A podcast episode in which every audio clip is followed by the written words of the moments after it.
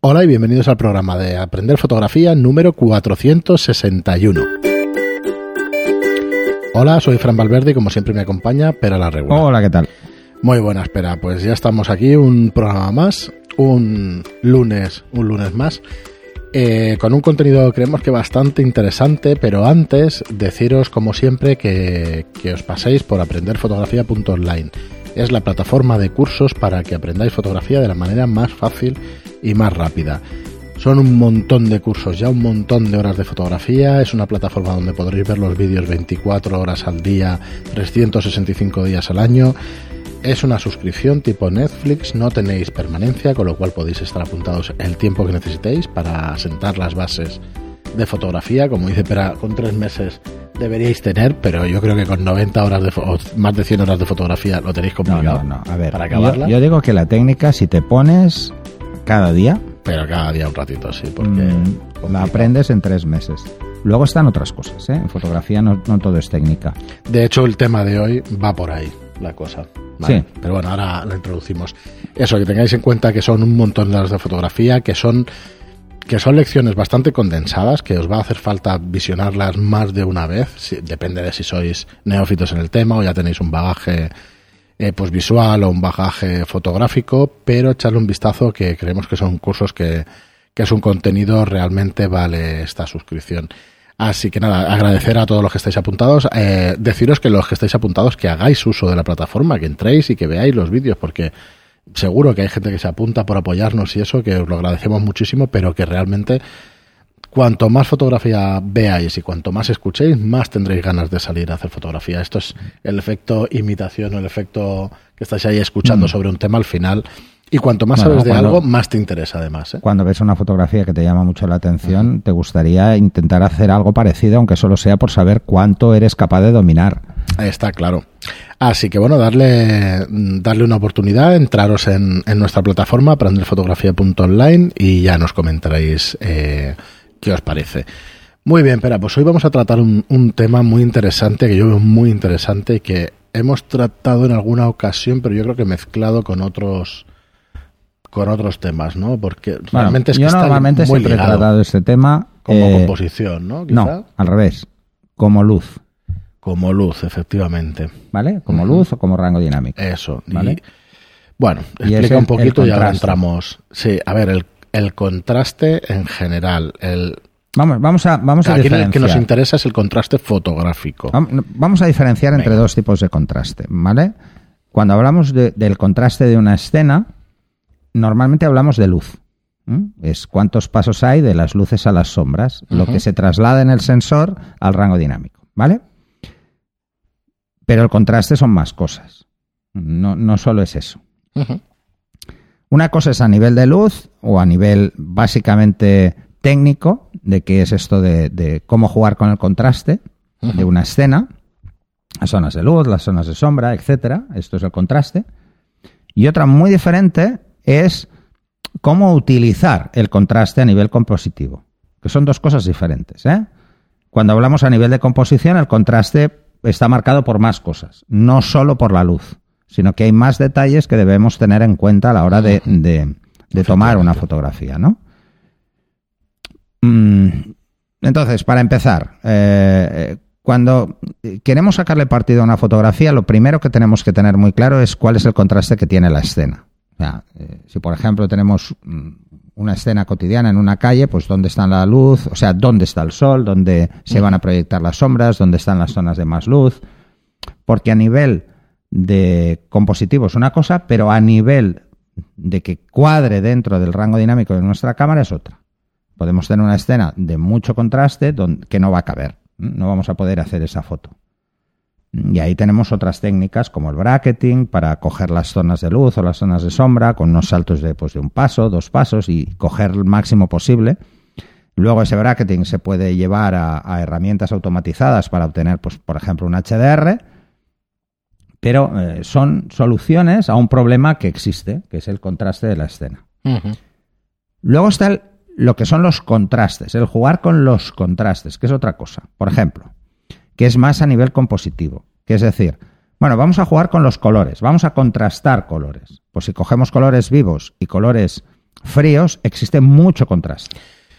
Es donde, eh, ahora que tocas ya todo el resto de, contrastes y exacto. Vamos a ver un ejemplo muy marcado. Tenemos una escena donde tenemos una pelota roja en un campo de césped verde. Es colores vivos y colores eh, fríos. Entonces, cálidos y fríos. ¿eh? Entonces, eso genera mucho contraste. Pero ese contraste es realmente el mejor contraste que podemos tener? No.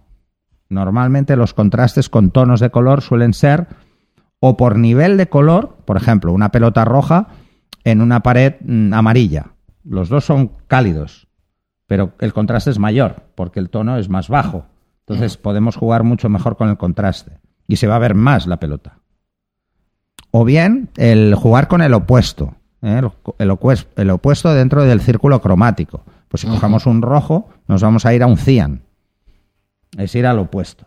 ¿eh? Si cogéis el, el, círculo cromático, os daréis cuenta de que los contrarios, esto de que los polos opuestos se atraen, pues, pues vale. Sí, yo es que, a ver, veo directamente todo este tema que has empezado ya a introducir, que no solamente es luminosidad, es un tema realmente de, teoría de, ¿cómo decirlo? De teoría pictórica o de, que se estudia realmente. Teoría del color igual. pero se estudia directamente en Bellas Artes y es, está mezclado entre la composición. O por ejemplo, con un fotógrafo ruso que estuvo en Barcelona y estuvimos charlando y tal. Él, por ejemplo, su padre es, pintor y entonces él ha, ha, visto la fotografía desde un lado mucho más pictórico, ¿no? Y entonces una cosa que me hizo mucha gracia es buscar jerseys amarillos o naranjas. Y va buscando eso. Y va buscando eso. ¿Por qué? O sea, la modelo intenta ponerle eso cuando quiere hacer sus fotos, no cuando se las piden por temas de moda y tal, pero cuando él busca hacer sus fotos, busca esos contrastes. ¿Por qué? ¿Por qué utiliza esos tonos tan cálidos? Porque centra mucho la atención en el motivo. Muchísimo los tonos cálidos. Entonces, ¿qué juega él? Con tonos fríos de fondo. En una ciudad es relativamente sencillo encontrar tonos fríos, porque hasta las aceras tienen un tono azulado. ¿Vale? El, suelo. Enseguida se puedes jugar con la temperatura para que mm, se note que es más azulado que otra cosa, ¿no? Y bajas la temperatura, el, amarillo sigue viéndose muy fuerte, pero el resto se ve como más azulado. Entonces esos contrastes son muy interesantes a la hora de, componer. Entonces yo diferenciaría en lo que es contraste, como concepto, de contrastes. Sí, sí, yo te entiendo perfectamente, pero al final puedes jugar con todo eso pues para tener una fotografía pues, más interesante. Mira, por eh, luego tocamos otro tipo de contrastes, pero por yo tengo unos apuntes eh, de en su día de, unas clases de pintura y eso, y realmente hablaban de siete, hasta siete tipos de contraste de color, ¿vale? Solamente. Contraste de tono, cuando utilizamos diversos tonos cromáticos. Tú has tocado muchas, es, por ejemplo, coger varios tonos similares, muy cercanos. Esto es lo clásico es cuando se suele intentar hacer, a ver, un ejemplo muy sencillo es coger la caja de colores alpino, que van ordenados, ¿vale? Y ponerlos uno al lado del otro y ves el contraste de los tonos similares y solo coges los similares, por ejemplo. Esto sería un ejemplo muy claro. Dice luego el contraste de claro y oscuro, que hay, ese sí que se parece más, a la luminosidad. Este es, el, punto extremo, ¿no? Entre el blanco y el negro. De las cosas que son más claras y las cosas que son más oscuras. Entonces, el juego de claro-oscuro siempre se ha utilizado en fotografía. Por ejemplo, eh, aquí hay dos cosas a tener en cuenta. ¿eh? ¿Cómo afecta al observador o cómo es la escena. Cuando hablamos de cómo es la escena, hablamos del contraste de la escena y cómo juguemos nosotros es otra, cosa. Entonces, si por ejemplo hablamos de claro oscuro y hablamos de escenas con, luces laterales, veremos que el claro oscuro es evidente en todos los detalles, porque las sombras se verán muy oscuras y las luces se verán muy iluminadas. Entonces, esto sería el primer concepto del claro oscuro. El segundo concepto del claro oscuro son las claves jugar con una clave alta o jugar con una clave baja. Por ejemplo, una, una persona caucásica en un fondo claro es una clave alta evidente y una, un, senegalés en un fondo oscuro pues es una clave baja. Vale, pero hay que diferenciar cómo afectan al observador. Una clave alta suele representar más alegría y una clave baja suele representar más tristeza. Entonces, eh, no es baladí utilizar uno u otro, o sea, hay que usarlo con cierto criterio. Si ponemos una persona con cara de enfadado y le hacemos una clave alta, el impacto que tendrá es casi grotesco. Pero si lo hacemos en- con un clave baja, el impacto que tendrá Más será muy duro. más, más duros. Fijaros, cualquier foto de así como de mucho miedo, ¿no? Eh, suelen ser de noche. Las películas. Bueno, pues jugamos con eso, jugamos a, a tirar de clave baja, ¿no? Sí, de que luego- los fondos no son, no son claros, son oscuros, las personas se ven también más oscuras, incluso a veces más de lo que son. Más cosas pictóricas. El contraste de saturación. Se produce por la modulación entre un tono puro, saturado, como un blanco o un negro, con gris, o metiéndole un, un color complementario. O sea, tú logras saturación de distintos tonos y muchas veces subes o bajas la saturación, pero metiéndole un color parecido o un color Bueno, eso que te decía de la pelota. ¿eh? No va a ser lo Efectivamente. mismo en, en, en un campo de césped, que es un tono cálido y un tono Tal frío, sino que eh, si la pongo, pues por ejemplo, en... Imaginaros una ventana pintada de rojo y la pared es naranja. Pues ahí tenemos un juego con la saturación del color. O sea, los dos tienen rojo, tanto el naranja como, como la ventana. O sea, la pared como la ventana tienen rojo. Lo que pasa es que lo tienen con diferentes saturaciones y diferentes. Es una variación del tono. Entonces jugamos Ot- con eso. Otro contraste, el contraste de cantidad, en contraposición de lo grande con lo pequeño. Y de la, Bueno, esto es podemos jugar muy que, claros. claro, que tengas la misma preponderancia de color o que tengas solamente un color muy pequeñito de uno y un, una mucho más grande de y luego otro. el contraste asociado a la cantidad de cómo es el motivo. Por ejemplo, si cogemos una persona y la ponemos en un edificio muy alto, la proporción, la canti- el contraste que genera nos hace que el edificio se vea muy grande. Vale, pues imaginaros todos los que hacen newborn. Una de las fotos más habituales es el padre o la madre cogiendo al, al bebé en un brazo. Sí, sí, que se vea que Da la realmente es eso es un contraste de tamaño.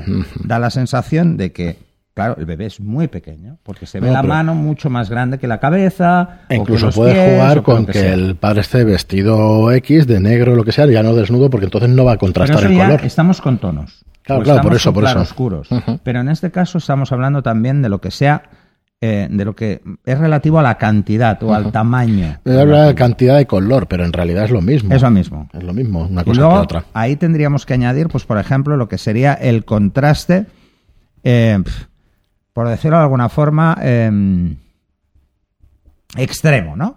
Que es, imagínate, pues eh, quieres hacer una foto, esto en, en- en La Habana Vieja es muy fácil, ¿eh? Una casa restaurada y la casa de al lado Sí. con los andamios y coges las dos, ¿no? Y dices, eh, es lo viejo y destartalado y lo nuevo al lado, ¿no? Eso es otro tipo de contraste a la Mira, hora de por- hacer fotografías. O algo muy nuevo al lado de algo muy viejo. También, claro. O algo muy limpio al lado de algo muy sucio. Ahora vamos a eso. Vamos a acabar con estos de Vale. color, que es contraste simultáneo. Se produce por la influencia que cada tono ejerce sobre los demás y al yuxtaponerse entre ellos en una composición gráfica, claro. O sea, realmente... eh, Como frase queda muy bien, pero es un bueno, poco rara. A Sí, ver, pero la explicación al final es que estás poniendo eh, un color al lado de otro y entre ellos, efectivamente, hay una influencia directa. Ajá. Entonces, de un color al lado del otro. Aquí, por ejemplo, hay cosas que se pueden hacer como, como jugar con los degradados de tono. Eh, esto lo veréis mucho en los paisajes, ¿no? Los paisajes, pues las zonas que da más luz, en, en los árboles se ven más verdes, los que da menos. Entonces, esos cambios de tono hacen que dé volumen, ese contraste, que es un contraste por los mismos tonos, está dando volumen también a la situación si la luz es totalmente plana no hay volumen. Entonces, el jugar con los volúmenes y con los tonos, cómo cambia el tono, porque son el mismo. O sea, el, el verde de la copa es el mismo, pero el ángulo de la luz hace que varíe su contraste. Y ya por último, pues ya lo has comentado tú varias veces en este programa, el contraste entre los tonos fríos y los tonos cálidos y todo esto. Ese quizá es el más difícil, pero el que tiene resultados más extremos. El que da unos resultados muchísimo más interesantes, que es jugar precisamente con, con esa mezcla de tonos. Yo siempre he puesto un ejemplo muy, muy tonto a la hora de, de ver cómo afecta al ojo eh, el contraste de una escena en la calle, ¿no? Mira, ves, por ejemplo, el, el tener esto, ¿eh? un, cambio de tono cálido a tono frío, ¿no? ¿Cuál predomina? El cálido. O sea, yo veo, mm, estábamos viendo una foto, por ejemplo, de una ventana pintada de verde o pintada de azul, con una pared amarilla, naranja o roja. Imaginaros, el contraste es brutal. Eh, Hace que resalte pero, por completo el ¿qué verde y el rojo, O sea, por ejemplo. Lo primero que vemos es la parte más viva. Y luego nos vamos a la otra. Entonces, el peso se distribuye de una forma relativa. Entonces, eh, son cosas que hay que tener muy en cuenta a la hora de hacer fotos. O, por ejemplo, las formas, el contraste por las formas. Eh, si cogemos em, formas irregulares y las juntamos con formas regulares, pues la sensación de que hay cosas que son diferentes es muy evidente y cambia mucho la percepción que tenemos. O cosas que son eh, que tendrían que ser idénticas pero que no lo son y de golpe hay un elemento que rompe la simetría. Ese tipo de contrastes son también muy interesantes en fotografía.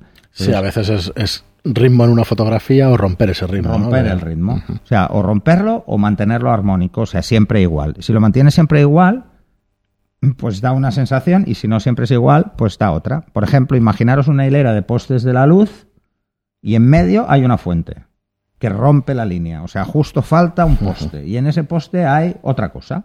Pues eso rompe esa línea. O la clásica de los árboles. No hay dos árboles que tengan el tronco exactamente igual. Sí. Unos son muy rectos, unos son torcidos, otros tienen más ramas, otras tienen menos, otros más anchos, otros más delgados. Por eso siempre suelen ser unos juegos de contraste muy intensos porque conforme nos vamos yendo al fondo del bosque, cada vez es más oscuro. Entonces tenemos un claro oscuro mezclado con formas y con Sí, sí, es que es lo que te iba a decir, que al final todos estos contratos raramente son únicos. No. Porque raramente se encuentra una composición única y se mezclan y entremezclan entre ellos para, para dar el mensaje que quieras dar. O sea, es tan sencillo, tan complejo como queramos verlo. Por eso, cuando hablemos de contrastes, podemos hablar de contrastes desde dos visiones. Desde la visión meramente técnica fotográfica, que es la luz, y las sombras, que es el contraste de la escena, y luego, y luego cómo juguemos con los contrastes, ya sean de tono, de formas. Y solo hablamos de cosas materiales, porque si nos metemos en el tema de sentimientos y todo eso, pues tú muchas veces has puesto el ejemplo de una caja donde se ve una figura muy pequeña y entonces estamos hablando de contrastes éticos o de contrastes de sentimiento. De... O podemos jugar también, por ejemplo, para ese tipo de trasladar ese tipo de emociones, es jugar con lo que se llaman espacios negativos. O sea, el contraste provocado por el propio espacio negativo es tener una figura en un una figura que ocupa una parte pequeña de nuestra fotografía en un fondo blanco o en una pared. En... Al final, que hemos ahora decimos un poco la conclusión. El espacio negativo no tiene por qué ser único, ¿eh? no tiene por qué ser un solo tono. ¿eh? Lo que sí que tiene que ser es regular. Por ejemplo, una de las fotos que más llaman la atención de, las que yo he hecho así al azar es la del chico en la escalera, ¿no? que está en, el pie es espacio negativo. La escalera es toda exactamente igual. Es, es, monótona. O sea, lo que rompe, lo que genera que eso sea un espacio negativo es que hay una figura humana ahí. Que está caminando además en dirección opuesta a la línea de su mirada. O sea, es como que se está perdiendo en el tiempo, ¿no? Sí, al final lo que quería decir es que eh, el contraste, al final, eh, ¿qué es la definición de contraste? Pues en, en lo que nos fijamos como... Bueno, es que tiene muchas acepciones la palabra contraste, ¿no? Entonces, por eso pero es para fijarnos en las diferencias de una imagen o para mm, realmente eh, que el sujeto al que fotografiamos sacarlo de ahí, que, que, tengamos claro cuál es el sujeto, que tengamos, que tengamos claro cuál es el regla de composición es el motivo. Mira que me está costando, pero claro. Eh, y entonces, ¿cómo lo haces? Pues a través de estos contrastes para que realmente te llamen la atención, que haya algo que te resalte de alguna manera. Eso es, y es, eso es, el contraste. Es que ese es el... Ese es el kit de la cuestión. Lo que pretendía también era discernir y que la gente distinga claramente entre lo, cuando hablamos de contraste en fotografía o cuando hablamos de contrastes en composición. Porque es, bueno, aunque es lo mismo, porque es una palabra con muchas excepciones, contraste, eh, por un lado está el, el claramente relacionado con la luz y luego está el claramente relacionado con cómo interactuamos con esa luz. Yo creo que queda bastante claro con el episodio de hoy, pero por verlo más claro todavía, si te vas a Lightroom o a cualquier programa de edición y ves contraste, pues si le das allí no te va a cambiar la composición, te va a cambiar la luminosidad de la escena o te va a cambiar por eso, el juego de blanco y negro de la escena. Por eso suele llevar a confusión. Por eso cuando hablamos de cuando hablamos de rango dinámico, hablamos del contraste, pero del sensor. Del, o, claro. o de la pantalla, o de, y hablamos de rango dinámico. Y cuando hablamos de la escena, hablamos de contraste. Claro. Pero porque decimos cuántos pasos tiene. Es que yo creo que no, pasos. Nosotros estamos muy acostumbrados cuando ya. hablamos de contrastes, hablamos de los contrastes pues de la guerra, de los contrastes de los colores, de los que son otras poner un tío en traje y que generan emociones. o sea, el pues contraste por sí solo no genera emociones. Es la composición, cómo lo Efectivamente, el típico mendigo con un tío trajeado al lado en otro sitio y eso, pues es otro, es otro hay tipo una foto de que contraste. creo que ya he comentado muchas veces y que es una foto que puede hacer todo el mundo, que es relativamente sencilla, por desgracia, en todas las ciudades del mundo, que es el mendigo y gente pasando que lo ignora. O sea, ese es un contraste, ahí hay un contraste. Pero es un contraste entre eh, la gente que sobrevive y la que vive, ¿no? Bueno, pues ese tipo de cosas son Muy bien, pero pues yo creo que queda, queda bien claro. Creo que era un repaso que, que bueno, no lo habíamos tratado tan Hay- en y hay profundidad. más, ¿eh? seguro que hay más tipos Sí, de sí, seguro que hay contraste, más, pero vamos, yo creo que es un buen repaso para que tengáis una visión un poco más general Formas, de decir, colores, claro, tonos, saturación. Sí, sí, líneas, mm, Líneas, líneas, círculos, o sea, bueno, formas, esos son formas. Pero bueno, que, que eso, pensando un poquito, pues se te ocurren muchísimas y al final todo es, todo tiene el, el objetivo de dejar claro un motivo o dejar claro, claro- o hacer patente algo, que no me salía antes la explicación y tal, pero al final es eso. Mm. Es dejar patente el mensaje que quieres trasladar tú al hacer la foto. Muy bien, pero pues dejamos aquí el programa de hoy. Muchísimas gracias a todos por vuestros comentarios y eh, perdón, por vuestras reseñas de 5 estrellas en iTunes y vuestros comentarios y, y me gustan en iBox. Gracias y hasta el próximo programa. Hasta el siguiente.